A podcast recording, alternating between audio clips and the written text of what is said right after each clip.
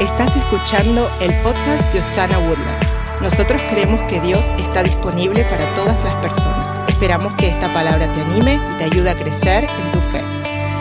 La tercera parte de, nuestro, de nuestra serie del agradecimiento, eh, estoy muy contento porque esta semana fue una semana diferente para mí. ¿Han tenido esas semanas ustedes donde su rutina eh, se va por la ventana? Esta semana tuve el privilegio de que me escogieran para ser jury duty acá en el condado. y yo toda la vida dije, yo sería un buen abogado. Fui al jury duty por tres días y dije, yo sería un pésimo abogado. Después de estar ahí sentado por tres días escuchando el caso, me di cuenta de que le di muchas gracias a Dios. Fui agradecido con que terminó el caso lo más pronto posible. Pero esta semana mi rutina salió por la ventana y estoy tan contento porque tuvo que ser un mensaje directamente del corazón de Dios. Así que yo hoy confiadamente puedo decirle, tengo una palabra de Dios para su vida. ¿Cuántos están listos para recibir esta palabra? El día de hoy quiero recordarte de conceptos que creo que muchos de nosotros ya sabemos, pero es muy saludable recordar algo que ya sabemos. Hoy quiero recordarte que tienes mucho por qué darle gracias a Dios. Entiendo que quizás hay muchos de nosotros en el auditorio el día de hoy o quizás en las redes sociales que estamos acá, que decimos, pastor, yo estoy pasando por un desierto, estoy pasando por una circunstancia, las cosas están difíciles en mi vida. Eh, no sé, usted puede llenar el resto de esas oraciones ahí, pero yo también quiero recordarte que hasta el día de hoy, mientras estés respirando y tu corazón esté palpitando, tienes acceso a un Dios de milagros, tienes acceso al Dios de respuesta. El día de hoy tú y yo tenemos acceso a un Dios todopoderoso. ¿Cuántos dan gracias a Dios por eso? Yo doy gracias al Señor por eso. Y hoy quiero recordarte que es tiempo en nuestras vidas de que pongamos nuestra mirada en Cristo Jesús. Hoy más que nunca es esencial que nosotros los que hemos entregado nuestra vida a Cristo podamos poner en nuestra mirada en el autor y consumador de nuestra fe. Hoy quiero recordarte que Dios todavía hace milagros que Dios los puede hacer en tu vida, que Dios los quiere hacer en tu vida, que quiere tocar tus hijos, tu esposa, tu esposo, aún a tu suegra, también a ella la quiere bendecir en el nombre de Jesús. Dios realmente todavía está activo en la vida de las personas. Eso causa agradecimiento en mi vida. Cuando nos enfocamos en los problemas, en las circunstancias, en lo que está pasando en nuestra sociedad el día de hoy, perdemos el enfoque correcto en nuestras vidas. Esto causa ansiedad en lo físico, preocupación en lo emocional y falta de fe en, nuestro caminar espiritual. Por lo contrario, para nosotros que hemos puesto nuestra mirada en Cristo Jesús, esto nos trae descanso en lo físico, nos trae paz en lo emocional y una fe que incrementa día tras día en frente de dificultades. Damas y caballeros, el agradecimiento y la paz siempre estarán ligados el uno con el otro. Quiero que miremos eso en la Biblia. En Colosenses capítulo 3 la Biblia dice esto, que gobierne en sus corazones la paz de Cristo a la cual fueron llamados en un solo cuerpo. Y luego dice, y sean agradecidos. Este versículo subraya en mi corazón que la paz y el agradecimiento siempre estarán ligados el uno con el otro. ¿Ha conocido usted una persona que es mal agradecida? Usualmente esa persona no tiene mucha paz en su vida. Esa persona que no es agradecida usualmente va a tener algo malo que decir de todo. Ay, ese pastor no se pone corbata y se pone zapatos blancos. ¿Quién se cree? ¿Por qué no se viste más santo? Reprendo, Padre. Ay, que cómo cantan los hermanos y las hermanas. Usted llene ahí todas esas cosas de malagradecido que usted ha escuchado o de falta de agradecimiento. Pero por lo contrario, hay uno que otro que dice, qué pastor más guapo el que Dios nos dio. Elena, por favor, ayúdame, mi amor. Qué bonito que cantan estos, son feos, pero qué bonito cantan. X, Y, Z. Una persona que le falta agradecimiento en su vida usualmente siempre encuentra algo que le roba la paz. Ay, pero si usted se despierta y dice, Dios ha sido bueno, salió el sol.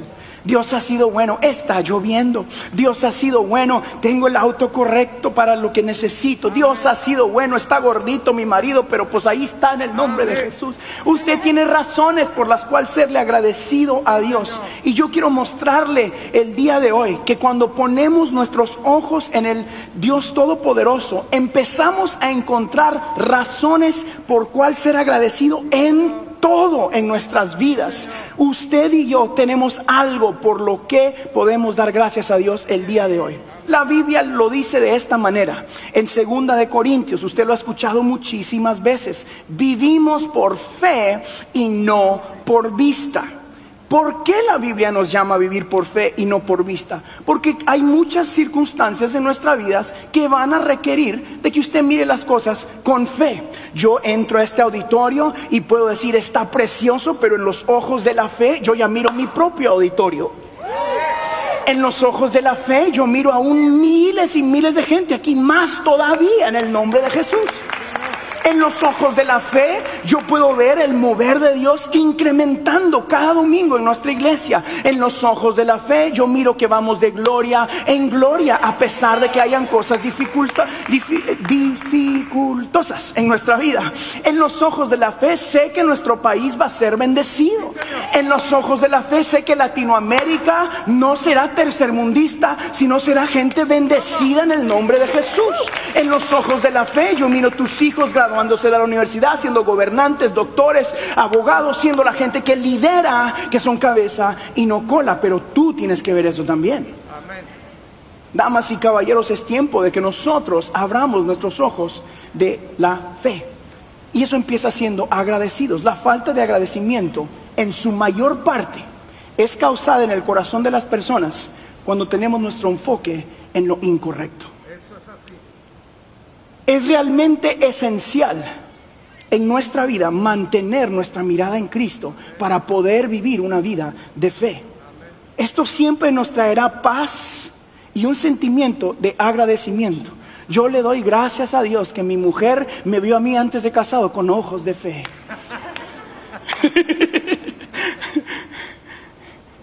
Entiendo firmemente que cuando yo soñaba en Osana Woodlands, yo miraba esto con ojos de fe. Yo miro el 2021, el año que viene, en un año y medio, eh, en un mes y medio más o menos, con ojos de fe. Sé que será el mejor año de la existencia de nuestra iglesia en el nombre de Jesús. Por fe. Pero la realidad es de que muchos de nosotros hacemos las preguntas incorrectas en nuestra vida que vienen a robarnos la paz, que vienen a robarnos el sentimiento de agradecimiento que Dios nos llama a vivir teniendo cada día. Y nos impulsan a un sentimiento de negatividad y preocupación. Preguntas como, ¿qué voy a vestir mañana? ¿De qué voy a vivir? ¿Cómo voy a pagar esto? Eh, ¿Cómo le voy a hacer con esta o la otra necesidad en mi trabajo? ¿Qué irá a suceder con mis hijos? ¿Será que me voy o no me voy a graduar de la universidad? ¿Qué está sucediendo con mi negocio? ¿Será que vendrán o no vendrán clientes? Damas y caballeros, la Biblia nos llama a poner nuestra confianza en Cristo y a vivir una vida donde nuestra mirada realmente está en Él. Y aquí está, donde yo creo que es lo más importante, que hagamos las preguntas correctas. ¿Con quién estoy viviendo? ¿Quién va delante de mí y a mi lado? ¿Con quién despierto cada día? Y eso es con el Dios que puede, que nunca te ha dejado, que nunca te desamparará. El Dios que te dio la promesa, que siempre ha cumplido y continuará cumpliendo contigo. Es el que estará contigo en el 2021, ha estado contigo en el 2020. El Dios que está contigo quizás ahí sentado a la par tuya Mateo lo dice de esta manera en el capítulo 6. Así que no se preocupen diciendo qué comeremos o qué beberemos, con qué nos vestiremos. Los paganos andan tras todas estas cosas, pero el Padre Celestial sabe que ustedes las necesitan. Escúcheme bien, míreme aquí por favor. Dios conoce cada una de tus necesidades. Escúcheme bien una vez más. Dios conoce cada una de tus necesidades. Escúcheme una vez más. Dios conoce cada una de tus necesidades. Cambia tu perspectiva a eso el día de hoy. Pausa para que pensemos. Si realmente creemos lo que la Biblia dice, ¿cuántos creen lo que la palabra de Dios dice el día de hoy? Levánteme su mano. ¿Te despiertas mañana diferente si sabes que Dios conoce cada una de tus necesidades? Es más, la mayoría acá somos padres o madres. Y si yo conozco la necesidad de mis hijos, cualquiera que esa sea, y entiendo que yo puedo suplir esa necesidad como papá, hay muchas pocas cosas en este universo que pudieran detenerme de suplir esa necesidad. A mí como humano al Dios Todopoderoso, nada lo detuvo, ni la muerte pudo detener al Dios que supo tu necesidad. Él entendía que tú necesitabas vida eterna, él entendía que tenías que ser perdonado, él entendía que el día de hoy, en el 2020, necesitabas esperanza que sobrepasa nuestro entendimiento y lo dejó escrito en su palabra para que tú y yo podamos decir, mi papá conoce cada una de mis necesidades. Es tiempo de enfocarnos en lo que tenemos y ser agradecidos. Esto trae a memoria una historia bíblica que usted ha escuchado muchas veces y no la vamos a leer, le voy a dar la versión Pastor Harold Guerra el día de hoy, así que amárrese el cinturón, por favor. Jesucristo está compartiendo con ah, cinco mil personas. Y usted lo ha escuchado, es el milagro de la multiplicación de los panes y los peces. Mucha gente no sabe que esto sucedió dos veces en la Biblia. La primera vez fueron cinco mil más hombres y mujeres y la segunda vez fueron cuatro mil más hombres y mujeres. En las dos ocasiones Jesús estaba enseñando por, varios, por bastante tiempo y llega el punto donde se presenta una necesidad a la gente. Vienen los discípulos en una de las ocasiones y le dicen al Señor, Señor, esta gente tiene hambre y no tenemos ni hay dónde comprar acá cerca comida. Aquí sucede algo que yo creo que muchas veces hemos ignorado mientras leemos esta historia. Jesucristo le pregunta a los discípulos qué tenían. Ellos vienen y usted conoce la historia, le dicen hay unos panes y unos peces que eran de un niño y los traen a Cristo Jesús. Encontré en esta historia que Jesús estaba haciendo la pregunta correcta y los discípulos quizás tenían las preguntas incorrectas. Ellos decían, ¿cómo lo vamos a hacer? ¿En dónde vamos a encontrar comida en este pueblo o en este lugar? ¿Cómo vamos a distribuir los panes y los peces? Y Jesucristo lo primero que pregunta es, ¿qué tenemos? Tráiganmelo. Ellos vienen y le llevan los panes y los peces, que era lo que tenían en sus manos, y aquí sucede algo extraordinario. Los, los, discípulos dejan de enfocarse en la gran cantidad de gente que tenía hambre y empiezan a poner su mirada en el Dios que podía hacer el milagro. ¿Están conmigo todavía, verdad? Ellos traen los panes y los peces, los ponen en manos de Cristo Jesús y aquí sucede algo. La Biblia dice en una de las ocasiones, una versión dice que él lo bendijo, lo partió y lo devolvió a los discípulos. En otra dice, dio gracias, diga conmigo gracias. Lo partió y lo pone en manos de los discípulos las dos veces. Luego usted sabe lo que sucede. Se le da de comer a toda la gente, sobran canastas y hay hasta que sobre y abunde, dice la Biblia. Pero el milagro de la multiplicación sucedió en las manos de los discípulos, no aquí con Cristo Jesús cuando lo partió y lo bendijo. ¿Por qué? Yo creo. Porque el causar ese milagro era el trabajo de Cristo Jesús. Pero el caminar en fe con cada una de esas familias que necesitaba comer, iba a requerir que los discípulos mantuvieran creyendo que Cristo Jesús. Yo me imagino, les dije en el primer servicio, que el Señor lo bendice, lo parte, lo da. Y si yo fuera el discípulo número 13, lo primero que yo hubiera hecho es guardar un poquito para mí en caso de aquello de las moscas. Y yo me imagino que ellos iban de grupo. Dice la Biblia que los sentó en grupos, ¿verdad? En el suelo. En el primer grupo yo hubiera dicho, agarren poquito, no se vayan a mandar porque somos un montón. Agarran su tantito de, pescado, agarran su poquito de pan y, y, no, no, devuélvele un poquito y ponlo aquí otra vez porque tú agarraste mucho siempre, ¿verdad?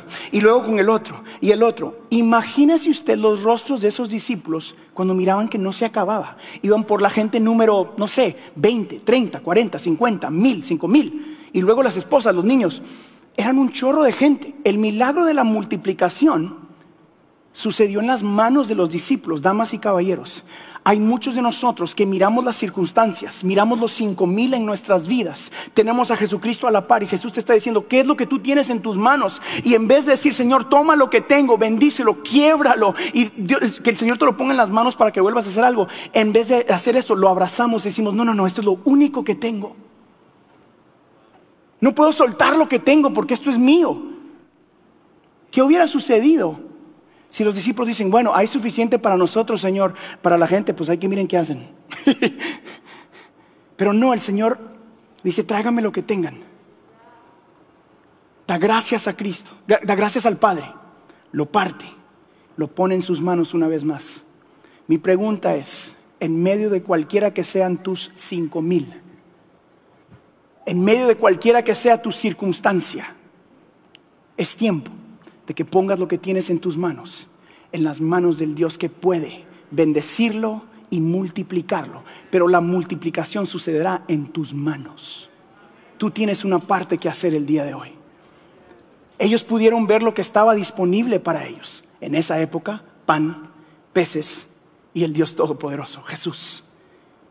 Esta pregunta los alejó de la preocupación y los pone a trabajar. Muchos de nosotros nos quedamos en el pedacito de la preocupación y no hacemos nada. Eso es todo lo que tengo, ya no me muevo. Ya no es tiempo de estar preocupado. Ya no es tiempo de preguntar las, valga la redundancia, preguntas incorrectas. Sino, pregunta qué tengo en mi mano y qué puede hacer Dios con lo que yo tengo en mi mano. Tienes vida, tienes inteligencia, tienes hijos, tienes esposa, tienes, tienes un corazón que está palpitando, tienes todo lo que necesitas para que Dios bendiga tu familia y la gente a tu alrededor. You have everything you need. You're ready. Pero debemos de ser agradecidos y ponerlo en las manos de Cristo. Muchos de nosotros somos agradecidos, pero decimos, ah, pero yo sé qué hacer. Pero yo voy a intentar con mis propias fuerzas. Pero yo voy a hacerlo, hacerlo a mi manera. O decimos, bueno, no tengo suficiente. ¿Qué hubiera sucedido si los discípulos dicen, bueno, estos panes y estos peces no alcanzan? Porque en lo físico no alcanzaban. Yo no sé qué hubiera sucedido, ni quiero imaginarlo, pero sí sé lo que sucedió, porque yo creo la palabra dice, lo que la palabra dice. Y eso es que cuando tomamos lo que tenemos y lo ponemos en las manos del Dios Todopoderoso, se activa lo sobrenatural en cualquier cosa que tú pongas en las manos del Dios Todopoderoso. Y hoy quiero recordarte que tienes algo por qué ser agradecido. Todavía tienes algo que Dios puede bendecir y usar para hacer bendición para tu familia y para la gente a tu alrededor. Tú tienes algo por cual darle gracias a Dios. Damas y caballeros, el agradecimiento activa lo que Dios tiene para ti. Lo que ellos tenían era muy poco para la gran necesidad, pero en manos del maestro fue más que suficiente. Esto me recuerda que cuando yo empecé a, ministrar y quiero abrirle mi corazón, porque ustedes son mi familia, eh, nada más que no le cuenten a mucha gente. Cuando yo empecé a ministrar hace años, eso fue en el año 2000 algo, no les voy a contar porque van a hacer cuentas. 2009 empecé yo a, a ministrar a tiempo completo, ya casado con Elena. Recuerdo que en esa época yo grabé las primeras canciones y empezaban a invitarme a predicar. Usualmente nosotros los que vamos a compartir acá tenemos unos dos o cinco minutos allá atrás donde ah, respiras y vienes, bueno, aquí vamos. Y, y uno de mis, en uno de los años algo sucedió en mí que empecé a tener un pánico de pararme enfrente de gente. Cuando yo estaba acá no se me notaba. La única que sabía era mi esposa, que yo le mandaba un texto desde atrás y decía, otra vez, y había un miedo inmenso dentro de mí de pararme enfrente de gente. No sé qué pasó porque yo no tenía eso siempre. Pero empecé a sentirme insuficiente. Empecé a decir, pero yo quién soy para hablarle a la gente. Pero ¿qué tengo yo para cantar? Es más, cuando empecé a escribir canciones, mientras yo escribía las primeras letras, me recuerdo, yo pensaba, pero si yo solo sé tocar cuatro acordes en una guitarra, si la gente se da cuenta, van a decir que no sé lo que estoy haciendo. Cuando preparaba mis mensajes me tardaba dos, tres, cuatro semanas porque quería ver que cada palabra estuviera correcta porque me sentía insuficiente. Cuando nació mi hija, las primeras semanas recuerdo ver a Elena decirle, todo va a estar bien, nosotros vamos a poder. Y me metí al baño y me miraba al espejo y decía, ¿qué estoy haciendo? ¿Qué hice? Yo no sé cómo ser papá. Cuando salí a trabajar, en esa época yo trabajaba en ventas, yo decía, yo no sé cómo vender nada. Me sentía insuficiente. Y quizás tú estás sentado en este lugar y te sientes insuficiente como esposo, como esposa, como hombre o mujer de negocios, como empleado, como líder, como pastor, como cantante. La insuficiencia siempre estará en el corazón del hombre hasta que entreguemos todo lo que somos a Cristo Jesús. Lo que tú tienes sin Cristo no es suficiente, pero en las manos del Dios que multiplica panes y peces, todos somos más que suficiente. Damas y caballeros, el día de hoy, lo que tú tienes en tus manos, es más que suficiente para decir Jesucristo es la respuesta para esta tierra. Alguien que diga gloria a Dios conmigo en esta mañana en Osana Woodlands.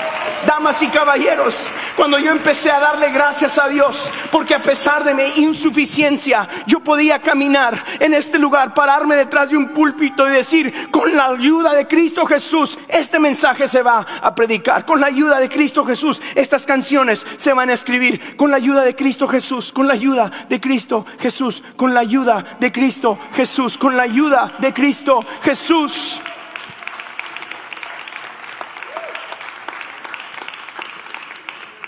Damas y caballeros, la insuficiencia siempre está en el corazón de las personas, pero Cristo te hace a ti más que suficiente. Los panes y los peces no eran suficientes. Doce hombres después de que Jesucristo asciende al cielo no era suficiente para que este evangelio llegara a toda la tierra. Pero con la ayuda del Espíritu Santo fue más que suficiente. Y hoy, a más de dos mil años, este mensaje sigue siendo poderoso porque con Cristo somos más que suficientes.